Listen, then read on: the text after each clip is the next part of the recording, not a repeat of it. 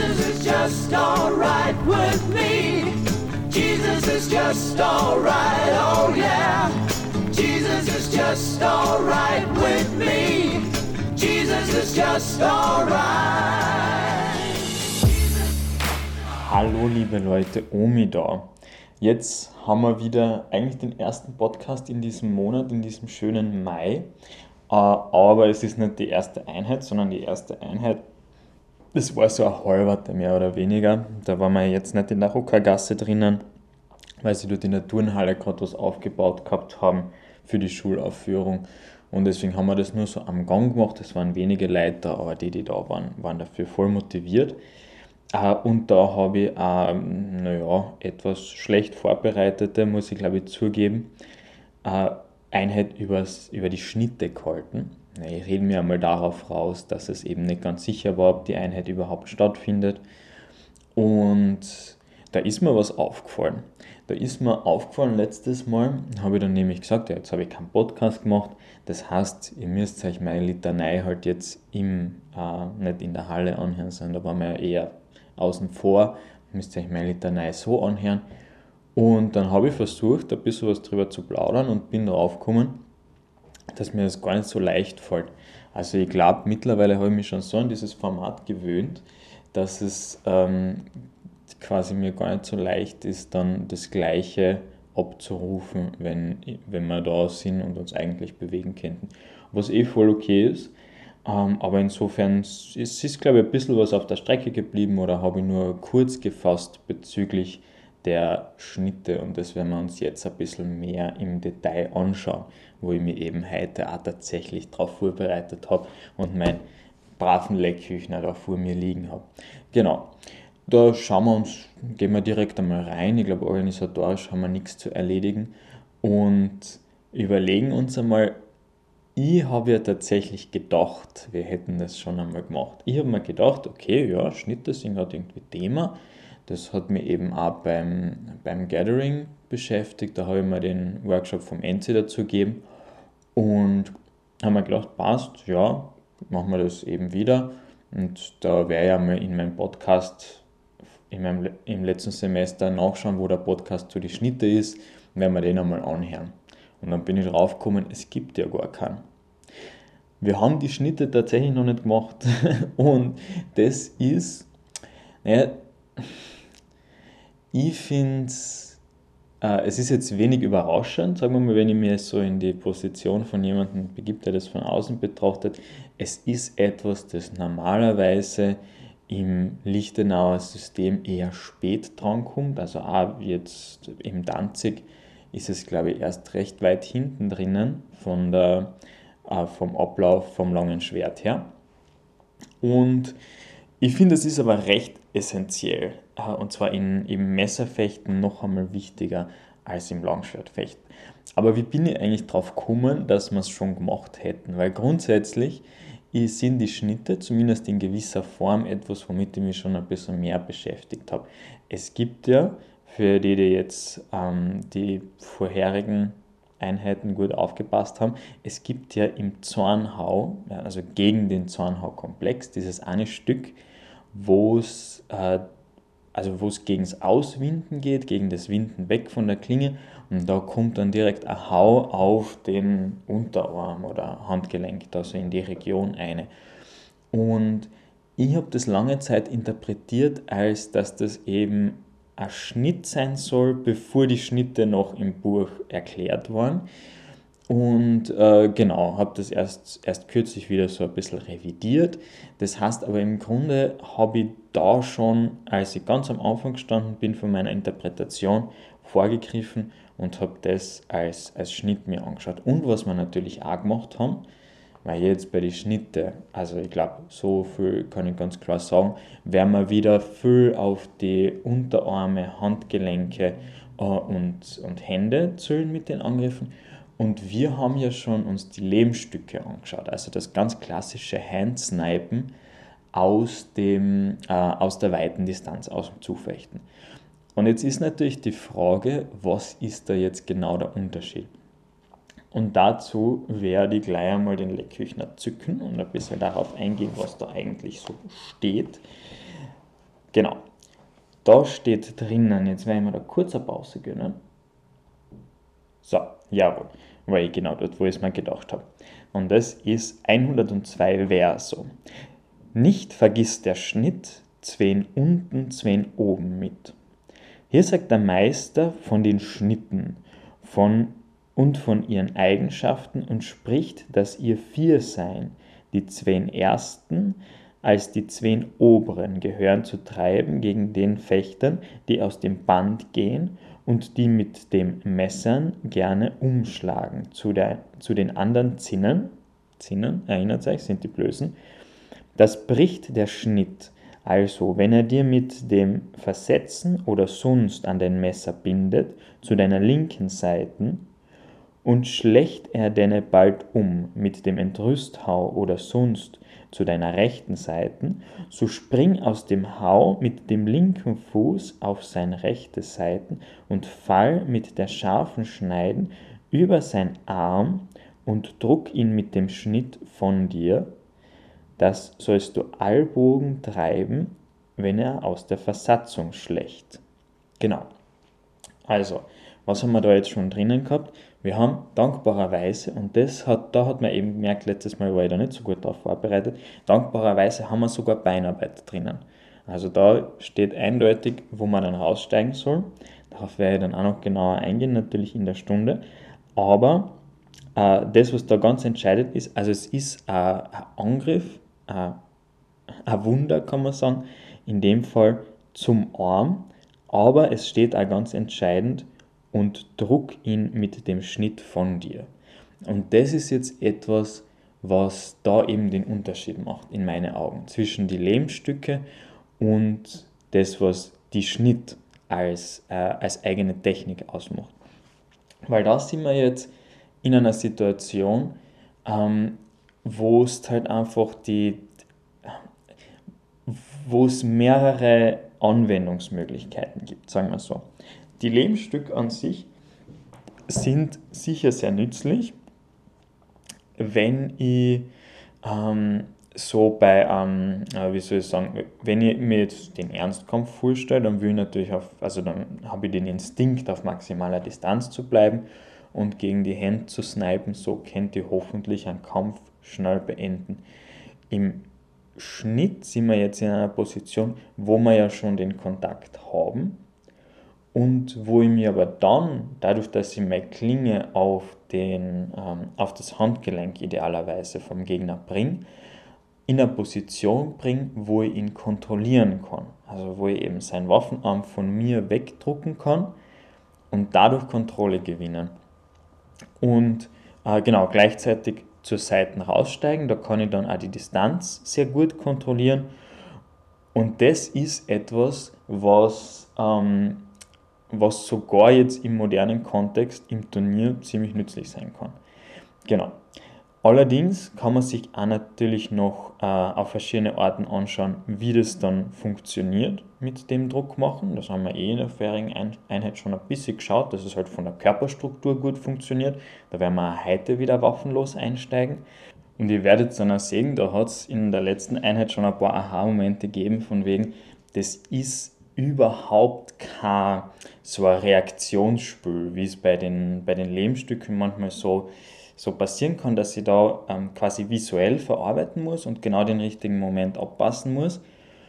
Bei den Schnitten ist es ganz, ganz anders, weil bei den Schnitten ähm, kann ich, äh, ohne dass ich jetzt ähm, ewig lang darauf hintrainieren muss, kann ich den richtigen Moment fühlen. Da geht es nur darum, ich habe das Band, ich habe den Druck zu mir her und irgendwann geht dieser, also vor allem, ich gebe auch vielleicht extra noch Druck in das Band, damit mein Gegner da dagegen halten muss. Und irgendwann geht dieser Druck dann weg und anstatt, dass ich mich darauf, davon überraschen lasse, äh, bin ich darauf gefasst und drehe meine äh, Klinge ganz gemütlich zum Handgelenk von meinem Gegner hin und wenn ich den Moment halt richtig abgepasst habe und drauf gefasst war, dann funktioniert das alles äh, wunderbar angenehm. Und genau, da bist dann bist dann drauf und kontrollierst. Und das geht eben von oben, wenn ich jetzt, also Die, die Sache mit den vier Schnitten ist, dass es zwei recht unterschiedliche, ähm, zwei recht unterschiedliche Situationen sind. Werden wir schauen, wie weit wir darauf eingehen können oder ob wir das eher die, die hinteren zwei, quasi die oberen Schnitt, ob wir uns das eher für die nächste Einheit dann aufgehalten werden. Mm, also die oberen Schnitt, wenn man über das Handgelenk drüber schneidet, das ist eben gegen dieses Umschlagen. Und die unteren Schnitt, da geht es darum, dass ich, wenn der Gegner in die Krone geht, dann mit, meinem, mit meiner Klinge drunter reingehe. Und zwar nicht nur mit der langen Schneid, sondern auch, es ist abbeschrieben, mit der kurzen Schneid. Äh, überhaupt diese Sachen, Schnitte mit der kurzen Schneid sind etwas, etwas ganz was Eigenes im Sinne der Interpretation, weil es, recht kompliziert ist. Aber auf jeden Fall, wenn ihr euch vorstellt, ihr geht in die Krone, äh, fahrt auf und geht dann aus dem Kontakt raus und mit der kurzen Schneid wieder dran an den, ähm, an den Arm, an das Handgelenk. Das ist ja eben der Witz. Wenn ich so nah bin und dann mit der kurzen Schneid anlege, dann ist da kein Schneid, sondern dann ist das einfach der Klingenrücken. Äh, genau. Und damit muss man auch irgendwie, irgendwie umgehen, beziehungsweise ist das halt für mich ein Hinweis darauf, dass es in dieser Technik, in diesem, in diesem Technikrepertoire, das eben als die Schnitte bezeichnet wird, hauptsächlich um diese Kontrolle geht und weniger um das tatsächliche irgendwas durchschneiden. Genau. Ähm, ja. Wo man dann natürlich auch ein bisschen drauf eingehen kann und ein bisschen in die Richtung forschen kann, wie schaut das denn, wie muss das denn ausschauen, wenn ich tatsächlich jemanden mit so einem Schnitt ähm, kampfunfähig machen will. Äh, ist jetzt nicht so mein Fachgebiet, will ich euch aber trotzdem nicht vorenthalten, weil es durchaus ähm, irgendwie interessant ist und irgendwie so, ähm, ja, angrenzend an das, was wir machen. Für mich persönlich, das, was ich euch beibringen kann, guten Gewissens, das ist von der Körperstruktur her so zu arbeiten, dass ihr hoffentlich, wenn es gut ausge, äh, ausgeführt ist und euer Gegner oder Gegnerin nicht wahnsinnig viel stärker ist als ihr, ähm, dass ihr das so machen könnt, dass selbst im Turnier ihr das anlegen könnt und die Person eben ihren Hau nicht fertig oder zumindest nicht äh, zielsicher fertig machen können wird. Das äh, andere, was wir eben in diesem Workshop beim Gathering vom Enzig gemacht haben, das geht dann eher in die Richtung, wie müsste dieser, Hau, äh, dieser Schnitt ausschauen und funktionieren, damit man da tatsächlich ins Fleisch damit reinschneiden könnte und gegebenenfalls eben auch durch ein Ärmel von irgendeinem Leinengewand durchkommt, also wie das dann eben historisch hätte ausschauen können. Und genau, da kann ich dazu sagen, ist irgendwie für mich ein lustiges Gedankenexperiment und äh, da wird es dann auch sehen, wie mir das eben beigebracht worden ist in diesem Workshop, so um das Handgelenk herumzuschneiden. Aber das ist ganz sicher nicht meine Expertise und diesen Workshop wird es sicher auch nicht zum letzten Mal geben haben, falls euch das interessiert. Genau. Jetzt ich glaube ich noch ein bisschen weitermachen im Leckküchner und zwar haben wir zwei Sachen, die wir uns sonst noch angeschaut haben. Das eine ist der Ellenbogen. Jetzt ist natürlich die Frage, wenn mir der Gegner diesen Schnitt angesetzt hat, ja eben, dann hat er mir ja noch keinen Schaden zugefügt. Ähm, wenn er es schafft, mich damit zu kontrollieren, wird er ein leichtes haben, ähm, dann danach was draus zu machen oder im Zuge dessen was draus zu machen und den Abzug als Schnitt und als gültigen Treffer oder Schänentreffer, je nachdem, wie man es halt, was man halt erreichen will, zu machen.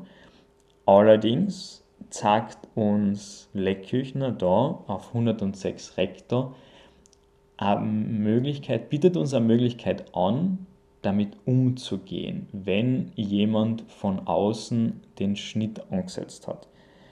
Ähm, es steht nicht explizit, wenn ich das jetzt richtig im Kopf habe, dass es von außen sein muss, ähm, aber ich glaube, dass es von innen deutlich schwieriger sein wird. Also stellt euch einfach mal vor, eben ihr seid im Band der, oder was weiß ich, auf jeden Fall, ihr habt das, das Messer vor euch und auf der Seite von der dominanten Hand von außen. Drückt euch das Messer oben drauf. Da sagt der Leckküchner, schneid er dir die Hand, Ollbogenstoß sei dir bekannt. Hier sagt der Meister, ein ander Bruch wieder die Schnitt, und das sollst du also verstehen.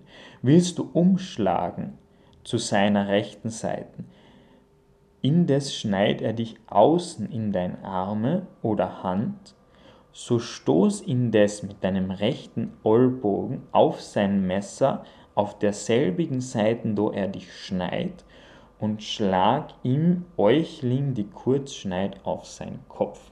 Genau, das haben wir eben auch in diesem Workshop gemacht und ich habe es leider damals nicht ausprobiert. Da, da habe ich gerade Pause machen müssen, war ich gerade ein bisschen außer Gefecht. Aber auf jeden Fall ist wahrscheinlich, muss man das gut im Gefühl haben, aber ist auf jeden Fall eine Möglichkeit, damit umzugehen. Das, was soll das heißen? Auf derselben Seite, von wo er kommt. Das heißt, er kommt von meiner rechten Seite. Jetzt druckt er mir da den, äh, den Arm auf die Seite und ich werde nachgeben und stattdessen meinen Ellbogen raushalten unter der Klinge durch und dann wiederum von der rechten Seite mit dem Ellbogen die Klinge auf die Seiten drucken. Und wenn es geht, auch noch bis zum Gehilz und zum Arm hin. Dann kann ich nämlich den Gegner auch noch ein bisschen besser kontrollieren und da kann mir nicht einfach die Klinge unter den Arm noch einmal eine dran. Und dazu muss ich natürlich erst einmal einen großen Schritt dann auch mit dem rechten Fuß nach vorne machen. Da werdet ihr sehen, dass das unterschiedlich gut funktionieren wird, je nachdem, wie sehr der Gegner oder die Gegnerin zu euch hinkommt, während sie den Schnitt schon ansetzt. Weil das natürlich etwas ist, das je, je näher man sich ist, desto besser funktioniert. So, genau.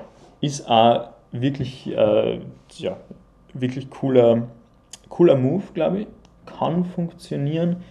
Ähm, für mich ist das so ein bisschen eine Geschichte von, es zeigt auf, was, was möglich ist, was, was quasi so Denkweisen sind, die in diesem System vertreten sind. Also mit dem, er will mich wegdrucken und ich, ich lasse mich wegdrucken. Ich gehe da, ich gehe da einfach mit der Hand genau dorthin, wo quasi die Klinge vom Gegner sie hinführt, aber gleichzeitig habe ich ja noch meinen Ellenbogen und kann damit arbeiten.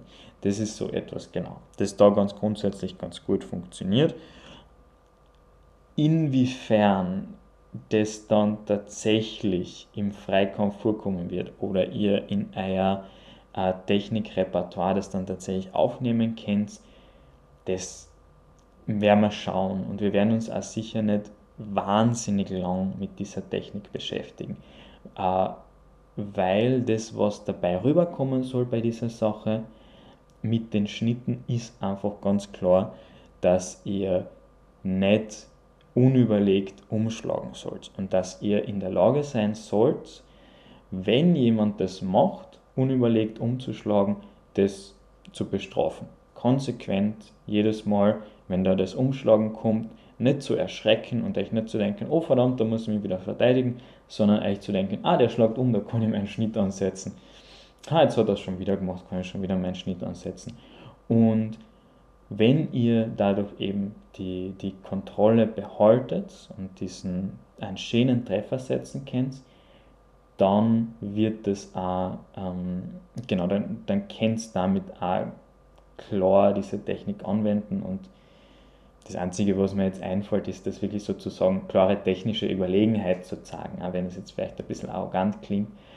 Ähm, aber das ist eben mit den Schnitten durch die Kontrolle durchaus besser möglich, als wenn ihr jetzt die gleiche Situation euch vorstellt, dass, dass jemand umschlagt und es gibt eben eine Situation, wo er, ähm, wo er oder sie am Handgelenk offen ist und ihr zeigt es nur so kurz, macht nur so einen, einen kurzen kleinen Hau zum Handgelenk hin, das ist halt, ja, das, da ärgert man sich halt drüber, aber es ist nicht so ein Gefühl von, ah, du hast mich gehabt, gute Technik, sondern es ist eher ein Gefühl von, ja gut, hast halt was ausgenutzt, was irgendwie eher jeder hätte machen können. Aber deswegen werden wir das auf eine schöne Art und Weise machen und werden da äh, super damit arbeiten können, hoffentlich.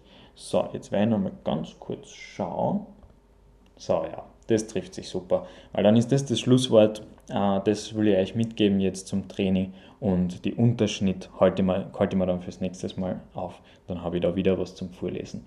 Na gut, das heißt, ich freue mich auf euch. Bis später, macht es gut. Und bis dann. Tschüss. Dorthin, solltet ihr mir folgen. Oben ist für alle genug da und ich hab hier unten meine Ruhe. them